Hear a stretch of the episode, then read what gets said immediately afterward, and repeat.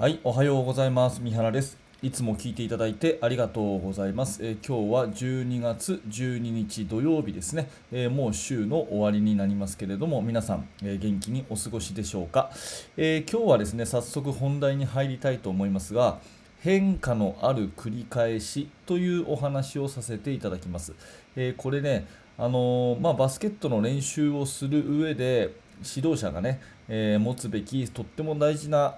キーワードじゃないかなと思っています。うんとまあ、練習を毎日のようにねする目的っていうのはやっぱりいい習慣を作ることだということですよね。例えばあのボールハンドリングを良くするにしてもディフェンスのフットワークをやるにしても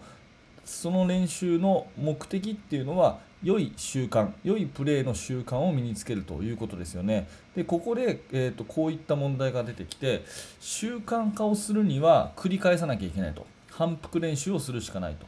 で反復練習をすると飽きてくるっていうこういうま問題があるんですね。習慣をする習慣化するには反復が必要。ただ反復っていうのは飽きるということですよね。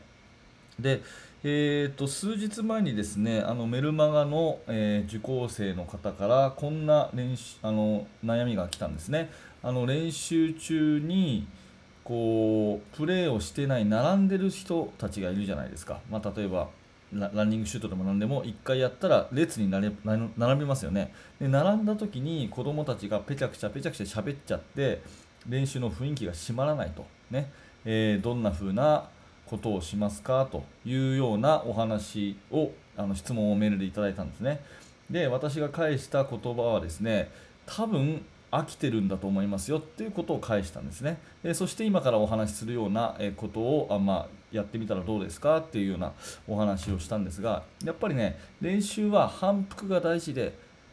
繰り返すことは大事なんですけどもただ繰り返すと飽きちゃうんですね。で飽きちゃうといい習慣が身につかないっていうこういう負のね連鎖に入っちゃうんでやっぱり大事なのは指導者がたくさん引き出しを持っておくっていうことで、まあ、同じ目的だけれどもやり方にこう変化をつけていくっていうことがすごくすごく大事だと思います、ね、変化のある繰り返しをしていくっていうことですね。まあ、例えばウォーミングアップ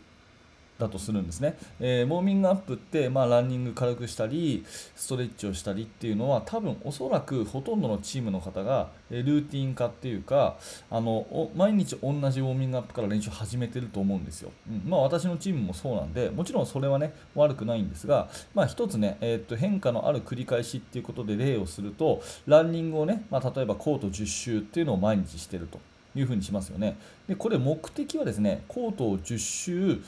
あの進むことじゃなくて体を温めることじゃないですかウォーミングアップの目的っていうのは体を温めることで体を温めて、えーあのまあ、練習の本編にやる気を上げるとか怪我を防止するとか、まあ、そんなような目的があるわけですよね。ということは逆に言うとですねこの目的を達成するんだったらやり方は何でもいいわけですよね。うん、だからコート10周でこうたただただ列をなして走るというのが毎回だったら例えば今日は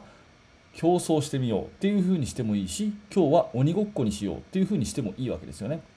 えそうするとちょっと目先が変わってまた新鮮な気持ちで取り組めるとただ目的は体を温めるっていうことはもう変わらないわけですよだからやり方をいくつもいくつも、え先生が持っとくっていうのがすごく大事だしさらに言うとですね先生がそういう教え方をしていって最終的にこうボトムアップ的にねあの生徒が練習を考えた時にただねあの昨日もやったやつ今日もやろうっていうだけじゃなくて今度はこんなやり方やったらどうだろうかっていうふうに子どもたちで作れるようになったら、まあ、すごくいいですよね。うん